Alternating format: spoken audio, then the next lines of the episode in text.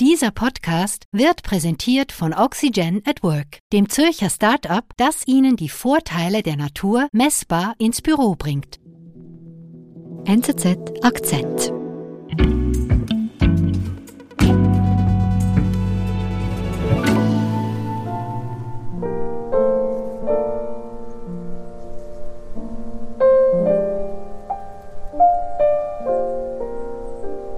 Das klingt wunderschön. Ja, es ist auch einer der bedeutendsten Pianisten unserer Zeit. Er spielt allerdings an sehr ausgefallenem Ort in diesem Moment, nämlich mitten im Wald, umgeben von Bäumen, aber auch umgeben von einer Brache von Bäumen. Es steht ein Sperrzaun dort, es sind einzelne Bäume bereits gefällt und trotzdem spielt der Pianist dieses wunderschöne Lied Danny Boy an einem Flügel, mit einer weißen Pudelmütze auf dem Kopf, die Vögel zwitschern drumherum. Es ist Igor Levit, einer der besten Pianisten der Welt. Und wie kommt es, dass er im Wald Klavier spielt? Es ist seine Form, seinen Protest zum Ausdruck zu bringen gegen die Abholzung dieses Waldes, der einer Autobahn weichen soll, dort mhm. oben in Hessen. Und so etwas ist ganz typisch für Igor Levit denn er ist eben nicht nur einer der führenden Pianisten der Welt, sondern auch ein politischer Aktivist. Mhm. Und diese Doppelrolle sozusagen ist in der klassischen Musik bis heute absolut ungewöhnlich.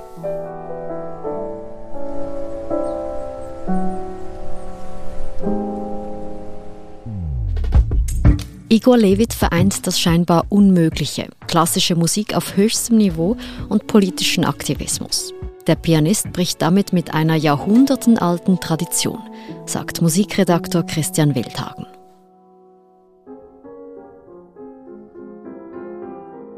Christian, hast du den großen Igor Levit auch schon live an Konzerten erlebt?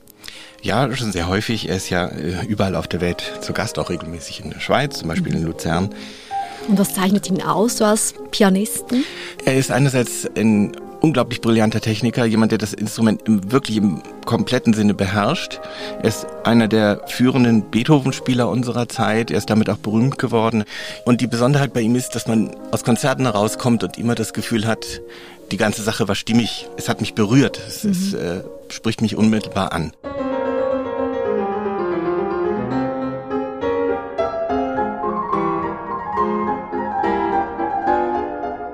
Wobei ansprechen ist vielleicht ein, ein ganz gutes Stichwort, denn es gab in Igor Levits Karriere eine besondere Phase, in der er tatsächlich das Publikum auch noch auf andere Weise angesprochen hat. Und zwar wirklich ganz direkt.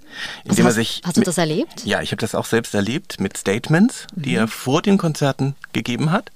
Muss sich das so vorstellen, der Künstler kommt auf die Bühne, jeder denkt, er setzt sich ans Klavier und beginnt zu spielen. Stattdessen dreht er sich zum Publikum, nimmt sich vielleicht einen Spickzettel hervor und verliest eine Botschaft. Zum Beispiel, was war das? Genau, es sind in der Regel politische Botschaften gewesen, unmittelbar oft tagesaktuell bezogen. Mhm. In der Regel geht es dabei um Statements zu Antisemitismus, mhm. Fremdenfeindlichkeit, Diskriminierungen und so weiter. Also hochbrisante Themen mhm. und mit diesen Themen konfrontiert er das Publikum wenige Minuten bevor es eigentlich losgeht, also bis, bevor die heile klassische Welt sozusagen wieder hergestellt ist. Was ist dir denn durch den Kopf gegangen damals, dass du das so erlebt hast? Man denkt eigentlich zweierlei. Man ist gleichzeitig befremdet und man denkt, wie mutig. Mhm. Und zwar befremdet deshalb, weil Igor Levert mit diesen Statements mit einer Tradition bricht, die seit über 200 Jahren im klassischen Konzertbetrieb besteht. Der Künstler spricht durch das Werk, mit seinen Tönen, mit seinem Spiel, aber er hält keine Reden ans Volk. Und man kann sagen, dass bis heute 99 Prozent aller großen klassischen Künstler sich daran halten. Und wie reagiert denn das Publikum, wenn Igor Levit jetzt das jeweils vor den Konzerten macht? Die Reaktionen sind von der schweigenden Mehrheit bis mhm. zu wirklich lauten Protesten. Aha. Ich habe es selbst auch erlebt, dass es einfach Zwischenrufe gibt, Rede nicht Spiel. Und wieso macht Igor das? Also wieso bricht er hier mit dieser Tradition, wie du sagst? Also ich glaube, dass einerseits da wirklich tiefe persönliche Überzeugungen hinterstehen und andererseits kann man es wahrscheinlich teilweise auch einfach aus seinem Werdegang erklären. Mhm. Igor Levit ist in Russland geboren, in Gorki damals, jetzt Nizhny Novgorod und hat sehr früh begonnen mit Klavierspielen, sein erstes Konzert mit sechs Jahren gegeben und so weiter. Aber, und das ist wahrscheinlich der, der entscheidende Punkt in seiner Biografie, mit acht Jahren zieht er mit seinen Eltern nach Deutschland, nach Hannover. Mhm. Und zwar im Rahmen eines Abkommens für jüdische Kontingentflüchtlinge damals. Und in Deutschland wird er dann eben auch entsprechend früh musikalisch gefördert. Er kommt recht früh zu einem Klavierpapst in Hannover mhm. im wahrsten Sinne. Ja, und seine internationale Karriere, das ist auch bemerkenswert, beginnt bereits, bevor er das Studium dann offiziell abgeschlossen hat. Er schließt dieses Studium mit der höchsten Auszeichnung ab, die je an der Hochschule vergeben worden ist, mhm. ist da aber bereits ein bekannter Interpret, vor allem mit wirklich aufsehenerregenden Beethoven-Interpretationen, die Konzertsäle reißen sich um ihn. Bis dahin ist eigentlich vieles noch recht normal, auch wenn mhm. es außergewöhnlich ist in der Form. Aber dann beginnt er eben mit diesen Statements und ein Auslöser ist 2016 die Wahl von Donald Trump zum US-Präsidenten. Okay, ab dann beginnt er also sich politisch zu engagieren mit diesen Äußerungen, obwohl das Publikum genau das nicht gutiert, wie du eben gesagt hast. Ja, ich glaube, dass ihm das tatsächlich egal war, weil er wirklich aus Überzeugung diese Dinge gemacht hat. Allerdings muss man sagen, in irgendeiner Weise reagiert er eben dann doch auch auf, auf diese Kritik, denn mhm. äh, es kommt der Zeitpunkt, wo er das mit diesen öffentlichen Statements vor den Konzerten lässt und seine Aktivitäten stärker und fast ausschließlich ins Netz verlegt. Okay, was schreibt er denn da? Das beginnt auf Facebook zunächst, heute ist es vor allem auf Twitter, dass er sich zu allem Möglichen äußert, teilweise auch sehr provokativ zu Fragen etwa der Fremdenfeindlichkeit, des Antisemitismus natürlich, mhm. verständlich aus seiner eigenen Biografie vielleicht. Mhm zu Fragen von Antifeminismus, von Diskriminierungen aller Art. Und er bringt zum Beispiel seine politische Ablehnung gegenüber der AfD wirklich auch in, in Tausenden von Tweets immer wieder zum Ausdruck. Und er wagt es sogar, einzelne Politiker direkt anzugreifen, hat auch schon einen AfD-Politiker als Drecksack bezeichnet. Okay. Und äh, mit solchen Äußerungen erreicht er eben halt eine, seine wirklich große Zahl von Followern. Er hat jetzt fast 190.000 Follower auf Twitter. Mhm. Er ist auch auf Instagram aktiv wenn sich Igor Levit äußert, ist das eben nicht einfach nur irgendeine persönliche Meinungsäußerung, sondern es erreicht wirklich ein breites Publikum. Das muss man sich eben klar machen. Aber sein Aktivismus hat sich eigentlich jetzt also vor allem äh, ins Netz, also online verlagert. Ja, schwerpunktmäßig, aber nicht ausschließlich, denn er gibt nach wie vor Konzerte, die man ebenso als politisches Statement verstehen kann. Er geht zum Beispiel eben in den besagten Dannröder Forst als mhm. Protestaktion gegen diese Abholzung, aber auch dann etwa in Halle nach den schrecklichen Anschlägen auf die Synagoge dort. Er hat dort dann öffentlich auf dem Marktplatz gespielt, aber er geht sogar in Neonazi-Hochbogen irgendwo auf dem Land im deutschen Osten und gibt dort antifaschistische Konzerte.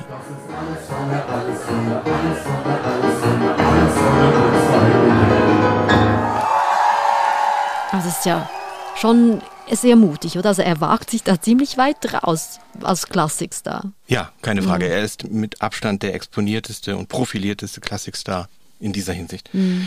Aber das bringt ihm natürlich auch Probleme und auch Widerspruch ein, viel Kritik auf den sozialen Medien und sogar, und da wird die Sache dann doch dramatisch, Morddrohungen. Okay. Er hat eine Ende 2019 zum ersten Mal eine sehr konkrete Morddrohung mit Ort und Datum erhalten.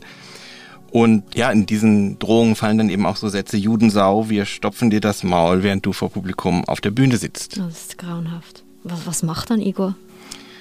Igor Levit reagiert auf eine sehr typische Weise, nämlich mit einem nun erst recht.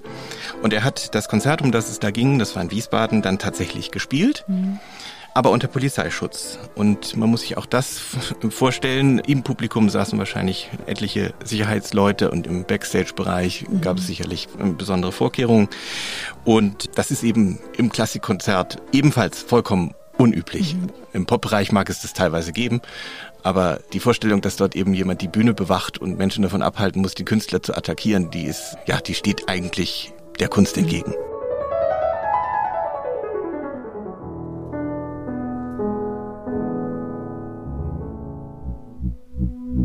Wir sind gleich zurück.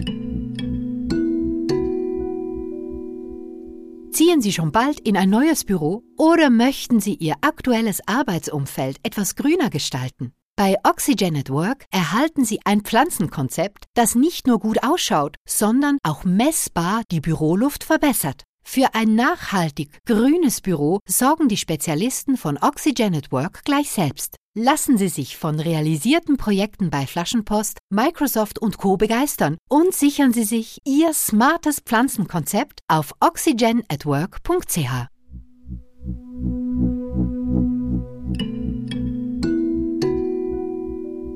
Also Igor, der lässt sich wirklich nicht einschüchtern.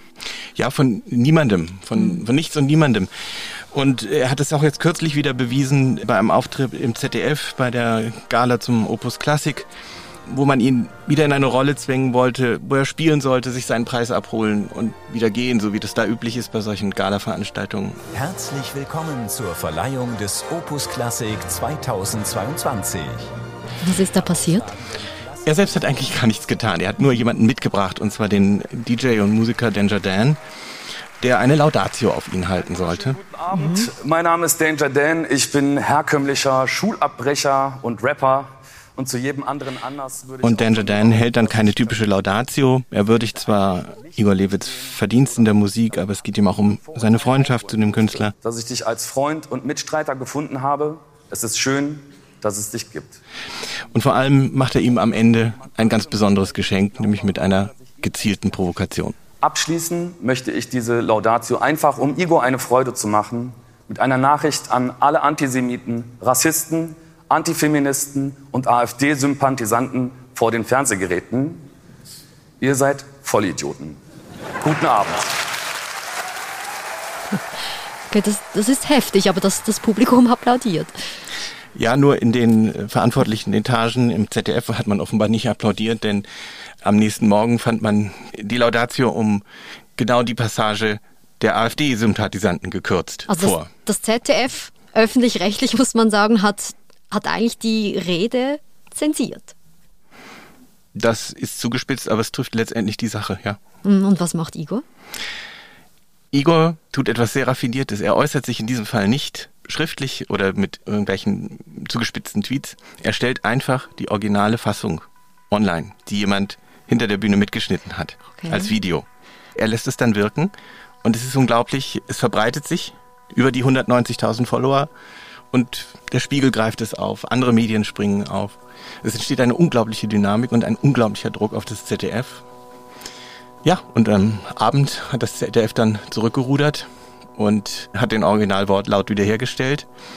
Angeblich sein redaktioneller Fehler in der Eile passiert, aber mhm. das glaubt natürlich niemand. Also Igor Levit ist wirklich nicht nur ein Pianist, der politisch aktiv ist, an sich schon außergewöhnlich. Er sorgt auch für Skandale. Macht er das aber vielleicht auch doch ein bisschen wegen der Aufmerksamkeit, also um sich hier einfach auch zu profilieren vielleicht? Es gibt Kritiker, die das so sehen. Ich gehöre nicht dazu, weil ich ihm die Aufrichtigkeit seiner Haltung wirklich abnehme. Mhm. Da stehen Überzeugungen dahinter. Es ist auch kein Geheimnis, dass er im linken Milieu zu Hause ist, dass er den Grünen sehr nahe steht.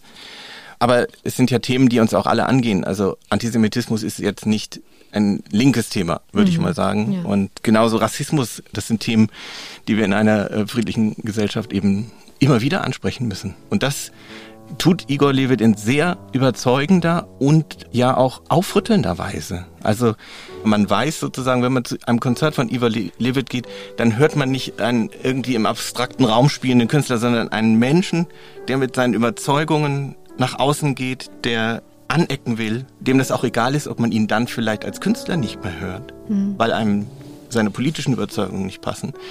Das ist das Gesamtpaket.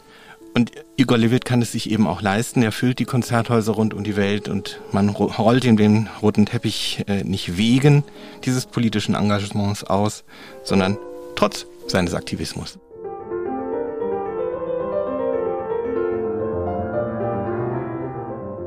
Auf der anderen Seite macht Igor Levit die klassische Musik ja auf diese Art auch Menschen zugänglich, die sonst eben keine Klassik hören, oder? Ja, genau. Es ist möglicherweise sind genau das die Anknüpfungspunkte für Menschen, die jetzt nicht von der klassischen Ausbildung, die nicht von Beethoven oder Mozart herkommen, sondern die eben einfach als politische Menschen sich fühlen und plötzlich Lust haben, aber eben auch den Künstler Igor Levit wiederum kennenzulernen, nicht nur den Aktivisten. Also es ist immer diese Zweiheit und ich glaube, dass man die bei ihm nicht auseinander dividieren kann. Und es ist auf keinen Fall ein Marketing-Gag.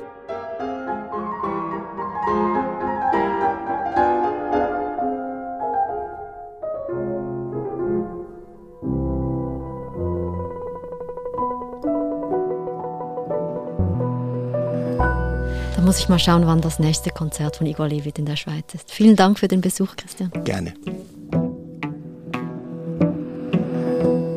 Das war unser Akzent. Produzentin dieser Folge ist Marlen Oehler.